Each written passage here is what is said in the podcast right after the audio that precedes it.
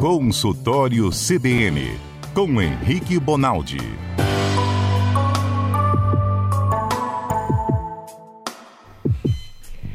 Gente, é hora do médico, hein? Aberto o consultório, aberto o consultório no CBN Cotidiano. Se você tem dúvida, tá com alguma dor, tem algum parente com probleminha, manda o WhatsApp para o CBN Cotidiano. Patrícia, qual é o número do nosso consultório? Ou melhor, do nosso programa? 992994297. Repetindo.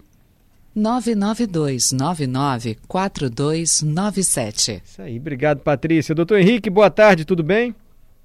Boa tarde, Mário. Boa tarde a todo mundo no estúdio. Boa tarde aos ouvintes. Graças a Deus, tudo bem. Vocês, tudo bem aí? Graças a Deus, tudo bem.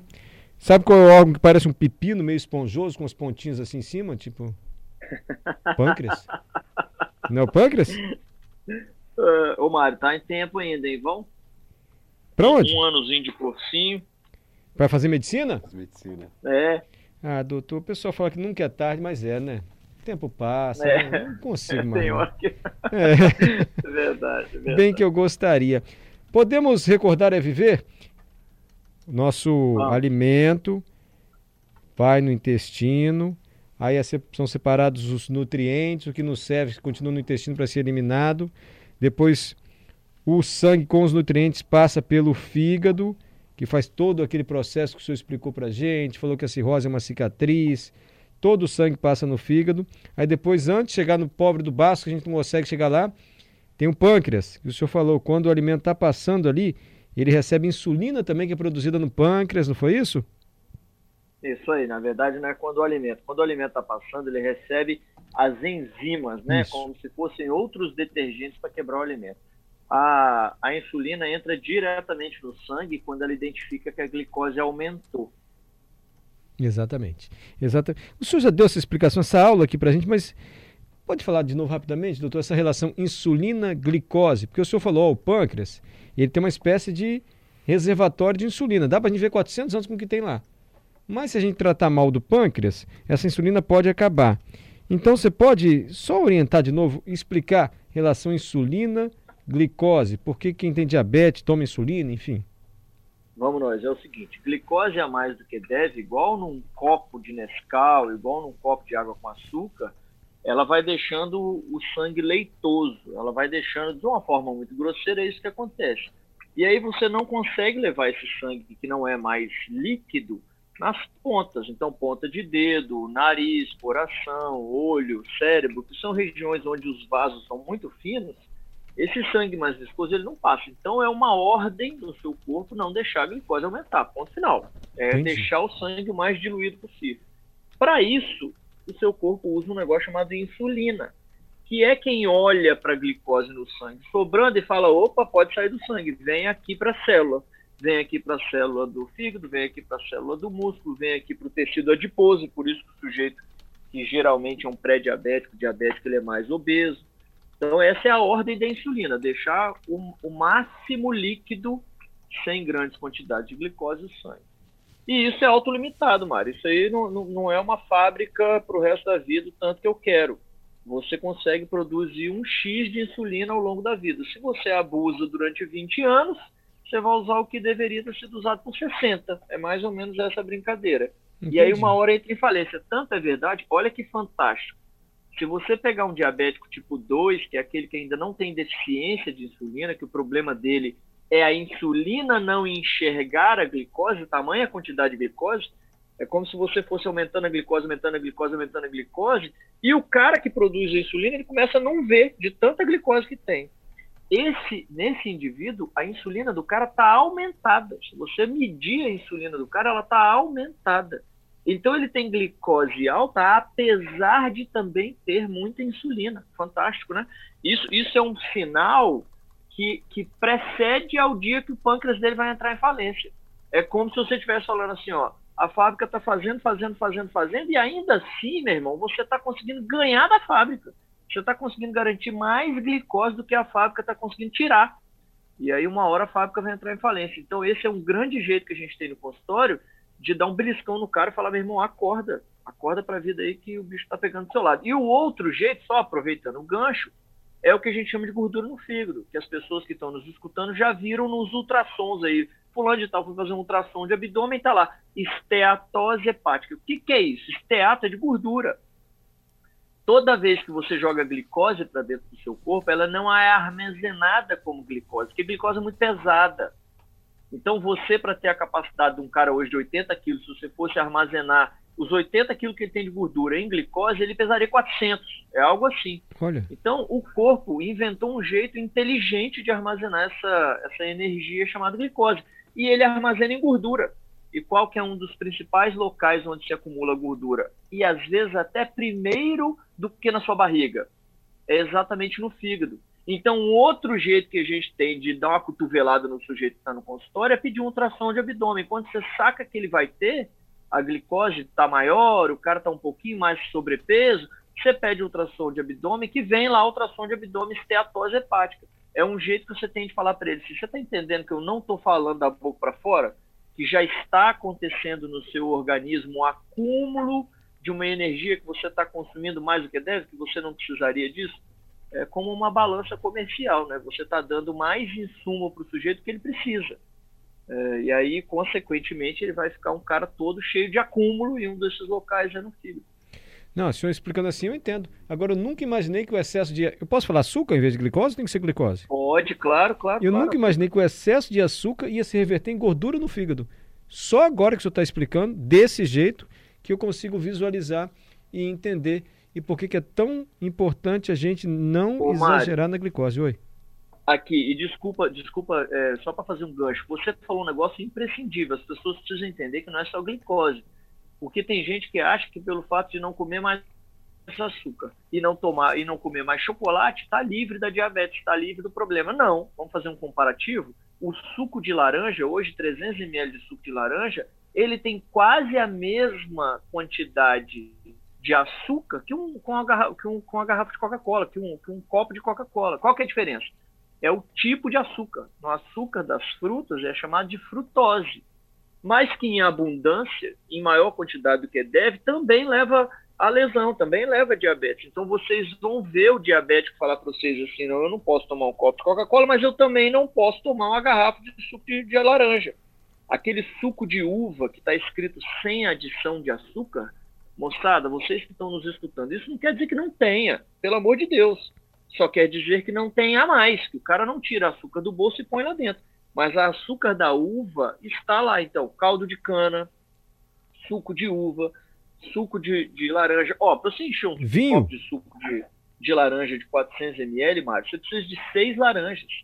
Você imagina a quantidade de açúcar, de frutose que tem nessas seis laranjas. Então, imagina a quantidade que tem no suco de uva, quantidade de uva, quantidade de cacho de uva que você teve que comer para dar um, um copo de suco de, de uva. Então, não pode acreditar que não tenha açúcar. Tem, só que é um açúcar é, mais natural, mas que também leva a diabetes. Então, o sujeito que é diabético, nem isso ele pode. Então, Entendi. antes de virar diabético, pelo amor de Deus, cuida desse trem aí, alface, tomate, frango grelhado, todo dia. Tá. Agora, eu estou entendendo tudo. A insulina é como se fosse um antídoto para a glicose. Só que às vezes tem tanta glicose que esse antídoto não dá jeito, ele não consegue. E ela é finita. A insulina é finita no nosso corpo, como o senhor está dizendo. Se a gente usar direitinho, tudo bem, vai dar conta. Se a gente exagerar no açúcar, tem que gastar tanta insulina que vai acabar. E aí a gente vai ficar sem. Falei bobagem? Não, não falou e só, só o finalmente, 30 segundos. Ó. O pâncreas, que é esse que produz a insulina, também é o cara que produz a, o, os hormônios que são contra-insulínicos. Ou seja, Mário perdeu na Amazônia, está três dias na Amazônia sem comer direito, você precisa de glicose no sangue, porque seu sangue também não pode ficar com 10 de glicose, certo? Certo. Está errado ter mais do que 100, mas você não sobrevive com menos de 50, 40. Então, para manter você cheio de glicose, eu faço o inverso. Eu pego a célula de gordura, transformo ela em glicose e jogo no sangue. E você consegue usar a glicose que está no sangue vinda de você mesmo, você que produziu ela. Quem faz essa regulação, que é o contrário, que é quando ela está baixa, é um hormônio chamado glucagon, entre outros é o glucagon, que também é produzido pelo pâncreas. Também Ou pâncreas. seja, fique amigo do seu pâncreas. Não, Seu já vou chegar no é um pâncreas. cara- Eu já vou chegar lá. Eu só estou com mais uma dúvida. O senhor já explicou, mas a gente eh, foge. Então entendi tudinho. Relação insulina, glicose, quem produz, que é o pâncreas. que, que a atividade física tem a ver com isso? Se eu fizer atividade, atividade... física para acabar com a glicose, eu, eu vou gastar a glicose sem usar insulina? Fantástico. Ô, Mário, é, ou você estuda muito ou você tem umas sacadas muito legais. Olha que legal. O que, a minha primeira tese de monografia, hum. quando eu ainda fiz minha primeira faculdade, foi exatamente sobre isso. Olha que legal. Aonde o exercício físico entra nessa história? Além do exercício físico te capacitar a comer menos, porque os hormônios liberados no exercício físico fazem você encarar umas dietas melhores, além do bem-estar, além do treinamento cardiovascular, o exercício físico comprovadamente faz com que a sua capacidade de enxergar a glicose aumenta. É uma moléculazinha que você tem no vaso sanguíneo e nas células que é capaz de olhar para o lado do vaso, reconhecer a glicose e puxá-la para dentro. Agora, pouco, há três minutos atrás, a gente falou assim: ó, quem é pré-diabético tem insulina aumentada. O diabético tipo 2, que é aquele cara que ainda não tem deficiência de insulina, ele tem insulina aumentada. Por quê? Porque ele tem tanta glicose, tanta glicose, que ele começa a produzir mais do que deve, mesmo assim não dá conta. Esse mesmo assim não dá conta é onde o exercício entra. O exercício entra capacitando, potencializando a capacidade da insulina. Eu, insulina, sou o cara que é para eu tirar a glicose de dentro do vaso e jogar para dentro da célula. Eu tiro ela do sangue para deixar o sangue mais ralo. Vamos falar de uma maneira grotesca para todo mundo entender. Se eu começo a não enxergar a glicose, cada vez eu vou ter que ter mais de mim, eu vou ter que ter mais insulina, porque é muita glicose. O exercício físico entra diminuindo a necessidade da quantidade de insulina, porque eu, insulina, eu, uma única insulina, eu, Henrique, insulina, vou ser capaz de enxergar mais glicose. Então eu sou capaz de gerar mais eficiência nesse trabalho de retirar a glicose de dentro isso é comprovado cientificamente. Os caras pegam a molécula de quem faz atividade física e quem não faz e mostram. Ela, eu, não, eu não, não, vou arriscar o nome da molécula, eu não vou lembrar, tem mais de 10 anos que eu estudei esse trem. Mas é a santa da molécula capaz de enxergar. Eu aumento a potência da insulina. Com a mesma insulina eu consigo enxergar mais glicose. Então tem, só tem benefício. Qual é o único malefício da atividade física? É encarar um tempo chuvoso, é sair de perto dos seus filhos, chegar cansado do trabalho exercício físico ele é meio contraproducente para o ser humano, né? O ser humano só era para gastar energia tentando procriar, tentando caçar ou tentando fugir. Hoje em dia você não tem que gastar mais nem para procriar, nem para correr dos outros e nem para comer. Isso é um inferno. Para nós, ele deixou de ser tão essencial como era mil anos atrás. Mas a atividade física, quando encarada do jeito certo, amarelo, só tem benefício. Ela não tem malefício hora nenhuma. Nem para quem tem osteoporose, artrose, não me venha com churumelas, não, que tem jeito de fazer atividade física até para esse tipo de indivíduo. Doutor, só uma ressalva. Para procriar ainda gasta um pouquinho de energia, né? Não sei se é muito é, rápido. É, gasta, mas, é, mas gasta, mas você não tem que correr atrás da parceira mais, né, meu amigo? Agora você, né? Se é que você me entende, tem Tinder. Você dá dois toques no celular, o é. trem deu certo. Para o senhor que é bonitão. Para o senhor que é bonito, não é não, referência. A gente não, aqui. Na minha época. Aqui... É, minha época já acabou. Ah, nossa. Doutor, o Zé Renato, olha só, eu descobri diabetes tipo 2 aos 45 anos. Hoje tenho 60. Peso 60 quilos. Tá magrinho, Zé Renato? Ele tem 60 anos. Eu mantenho glicose baixa e faço exercício. Faço mais o que, doutor? Tá perguntando Zé Renato. Tá bom, né? O que ele tá fazendo já? Não, só, só agradece, Zé Renato, só agradece. Vai pra missa no domingo agradecer. Por quê?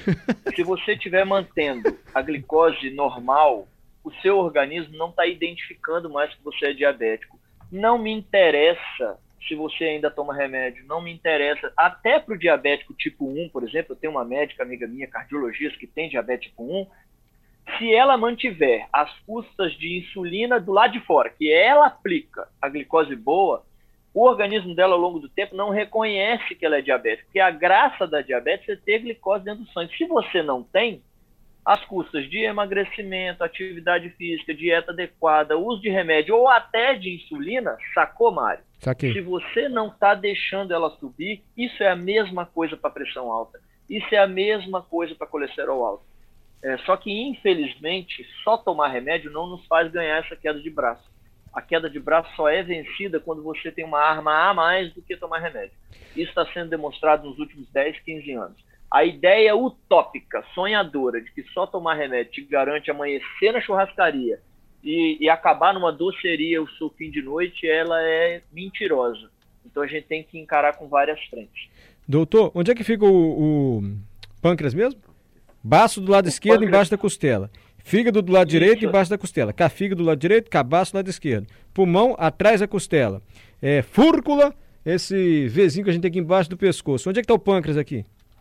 O pâncreas está do seu lado esquerdo, logo do ladinho do estômago. Do Quando ladinho o estômago do... acaba, ele está abaixo e levemente à esquerda. Ele está justaposto, a gente fala isso na medicina, quando encosta. É, no, no exército a gente fala ombrear. Ele está ombreado ao baço, que também está ombreado ao rim esquerdo. Então tá todo mundo ali meio encostado um no outro. Agarradinho.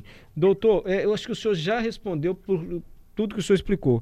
Por que quando alguém tem câncer, vem o diagnóstico ali e é no pâncreas? Porque ele vai parar de, de fazer tudo isso que ele faz ou tem algum outro motivo para preocupar tanto o câncer quando, tá, quando é diagnosticado no pâncreas? Tem um motivo, é o seguinte. Qual é a graça do pâncreas? Doença oncológica como um todo, oncológico vem de câncer. Sempre que vocês escutarem a palavra oncológico, a gente está falando de câncer. Tá. Ó, a doença oncológica tem uma graça. Ela é uma modificação, é uma graça, um, um detalhe, hum. um, um tino. É o seguinte: ela é uma célula, uma célula que um dia resolveu ser produzida do jeito errado. E ela perdeu a capacidade não só de exercer a função dela, que ela estava fazendo naquele ambiente que ela, que ela era produzida, uma célula do fígado, uma célula do coração, uma célula do intestino, uma célula do pâncreas, ela perde a função de executar o que era para ela estar tá fazendo lá e ela perde a capacidade de reconhecer que ela não precisa crescer mais. Então, o seu pâncreas, ele é daquele formato, daquele tamanho, daquela forma, porque ele tem dentro dele, todas as células do pâncreas têm um motivo para parar de crescer. Tem uma determinada hora que ela fala: opa, cheguei no limite aqui que eu sou coordenada a ter esse limite, então eu vou parar de crescer. A célula cancerosa, ela não só perde a função que era para ela estar tá fazendo naquele momento, como ela perde a capacidade de reconhecer que ela devia parar de crescer. Daí ela crescer exorbitantemente e infiltrar os outros órgãos. Nada mais é do que uma célula que não reconhece que ela deixou de. Ah, eu, eu passei da área do pâncreas e já estou entrando no baço. A célula cancerosa ela não identifica. Bom, dito isso, a gente tem de células cancerosas, gente boas até as, as marditas. As gente boas, vou dar um exemplo simples, que é o câncer de próstata. O câncer de próstata, na grande maioria das vezes, Mário, ele vai demorar para infiltrar ele vai demorar para sair da próstata 20 anos. Então, o que, que você faz com um cara que tem 90 anos de idade que você descobre um câncer inicial de próstata? Nada. Esse cara não vale a pena, às vezes, nem tratar. Porque ele vai ter que viver até 110 para ele começar a enxergar a progressão da doença de forma grave. Então, é comum no câncer de, de próstata, indivíduos de longa data, 98 anos, 95 anos, o médico não propor o tratamento. Certo? Certo. Porque ela é uma célula que, apesar de cancerosa, gente boa, entre aspas, se é que existe esse tipo de célula. É o meu jeito de falar, entendo, pelo amor de Deus. Estamos entendendo. A analogia segundo... é para facilitar a nossa compreensão. Isso. O segundo é a mardita, a marvada. Quem é a maior marvada dessa história? É a célula de câncer de cabeça do pâncreas. O pâncreas, ele é dividido de cabeça, meio e cauda. Porque ele parece mesmo, ele parece até um, um peixe, assim. Uma esponja e do aí mar. A, isso. E aí, as células que estão na cabeça do pâncreas, quando elas resolvem fazer essa mutação, essa modificação, elas realmente não respeitam nem função e nem crescimento, e a velocidade de crescimento ela é tão absurda, Mário, que quando eu descubro o câncer de pâncreas, em 95% das vezes, que está mais do que isso, já não há tempo mais de recuperar. Hum. As células já saíram daquele ambiente, já infiltraram os outros órgãos, já foram para a corrente sanguínea e é o que a gente chama de metástase. Então, geralmente, o câncer de cabeça de pâncreas ele é muito rápido. A sobrevida, do dia que você descobre até o dia que você vai embora, é de aproximadamente seis meses. Ele é muito, muito rápido. Há indivíduos que em 30 dias, 45 dias, infelizmente, padecem da doença. Então, essa é, esse é o maior medo do mundo hoje em relação ao, ao câncer. Ah, entendi então por que, que, é tão preocupante assim quando fala que está no pâncreas. Doutor, a próstata, exame de próstata, é 45 ou 50 anos? É 50 anos para quem não tem caso na família, não é isso? Ó, eu vou, vou rever esse guideline. Eu tenho um grandíssimo amigo urologista, que é um, um dos nomes de São Paulo hoje. Eu prometo que na, na próxima terça-feira eu trago, mas eu, eu não detenho esse saber não, Mário. Eu não lembro de cabeça não. Tá. Bom, fígado, já fomos, estômago, já fomos, intestino, já passamos, pâncreas, resolvemos o pâncreas. Findamos Aula, pâncreas. perfeito. Vamos chegar no Baço hoje ou o senhor pode responder uma dúvida que surgiu ontem aqui? Porque não vai dar tempo do pobre do Baço entrar na história hoje. O Baço sempre ficando por último. Impressionante esse Vamos fazer um né? especial do Baço. Escolhe um outro dia, coitado. Eu acho que o problema do Baço é a terça-feira. Vamos fazer um especial do Baço. Vamos. Doutor, ontem a gente conversando aqui, você sabe que os, os diálogos aqui são sempre muito edificantes, né? Nunca Sempre. falamos bobagem aqui, assuntos, jamais né? falamos bobagem. A gente pode sentir frio e ouvir as coisas quando está em coma no hospital? Ó, isso é uma pergunta que o mundo não sabe responder. Por quê, Mário? Hoje tem dois tipos de coma, né? O coma que a gente chama de coma induzido e o não induzido. O que, que é isso? É fazer remédio para induzir. Então, por exemplo, o cara vai operar o coração, vai abrir o peito. Ele vai ficar numa temperatura de 18 graus por quase 6 horas. Vai parar o coração do cara por duas horas. Pô, peraí, esse cara não pode ver o que está acontecendo, não tem cabimento, certo? Então eu induzo através de medicamento que ele rebaixe a ponto dele não obedecer mais nada. Ele não faz mais nada, ele só bate o coração dele. O resto tudo eu que faço. Tá. Eu faço absolutamente tudo para ele porque ele entrou em coma. E o outro coma que é o não induzido, que é por lesão qualquer dessa aí, um câncer na cabeça, um cara que sofreu um acidente automobilístico, um sujeito que fez um AVC muito, muito grande na cabeça. Nos indivíduos em que eu induzo, há alguns relatos no mundo, pouquíssimos, do cara escutar, por exemplo, o ato cirúrgico todinho. Então eu entro lá para operar o coração, quando chega no final da cirurgia, eu falo pro cirurgião assim, é, eu vi que você Nossa. falou, que você comentou do Fluminense, que você cantou uma música, que você chamou a atenção do fulano, Olha. que você agradeceu que a cirurgia deu certo. E o mundo fica perplexo por isso, porque alguns indivíduos, relatos muito raros no mundo, notam, têm a capacidade, inclusive de sentir dor. Isso é que é o pior. E graças a Deus isso é mais raro ainda. Sentem, sentem dor durante a cirurgia. Bom, dito isso, a gente não consegue então fazer um paralelo para quem está em coma não induzido. Mas também existem relatos no mundo de experiências que alguns indivíduos chamam inclusive de extracorpóreas, aí, o sujeito tá- tem a impressão de que ele está saindo de dentro dele e que ele nota algumas coisas, não com essa capacidade tão literal assim de lembrar começo, meio e fim de uma conversa, lembrar dia, mês e ano de tal atividade, mas alguns indivíduos que saem do coma naturalmente, o coma não induzido, coma por, por doença, alguns indivíduos têm esse relato de experiências que ele nota e ele consegue contar algo da realidade em torno dele. Agora, é, daí a você afirmar se sim ou não e quando, Mário, o mundo não tem essa resposta. Hoje, hoje o mundo não sabe explicar nem porquê, nem quando e nem se o sujeito escuta. Então é de, é de bom tom no indivíduo que está em coma não induzido, você sair de perto do indivíduo toda hora que você for falar algo um pouco mais delicado. Ao mesmo tempo que é de bom tom também chegar perto dele quando ele tiver direito de saber o que está acontecendo, certo? Faz parte da rotina médica informar o paciente quando for extremamente necessário, até para quem está de coma. Então eu, por exemplo, chego no plantão e me apresento para o cara em coma. Eu sou o doutor Henrique, sou médico cardiologista, eu vou cuidar de você. Porque é de bom tom mostrar para o cara quem sou eu, certo? Alguns respondeu, beleza, doutor? Não, né? Não precisa responder não, doutor. doutor, obrigado, Não, viu? Infelizmente. Imagina, gente. Muito obrigado. Vamos chegar no Baço, mas o senhor obedece a sua mãe? Não entendi. O senhor obedece a sua mãe? Claro. Minha mãe mandou mensagem, Nem faz toda- medicina assim. Não Aí, dá ó, tempo, pronto. gente. Não dá tempo.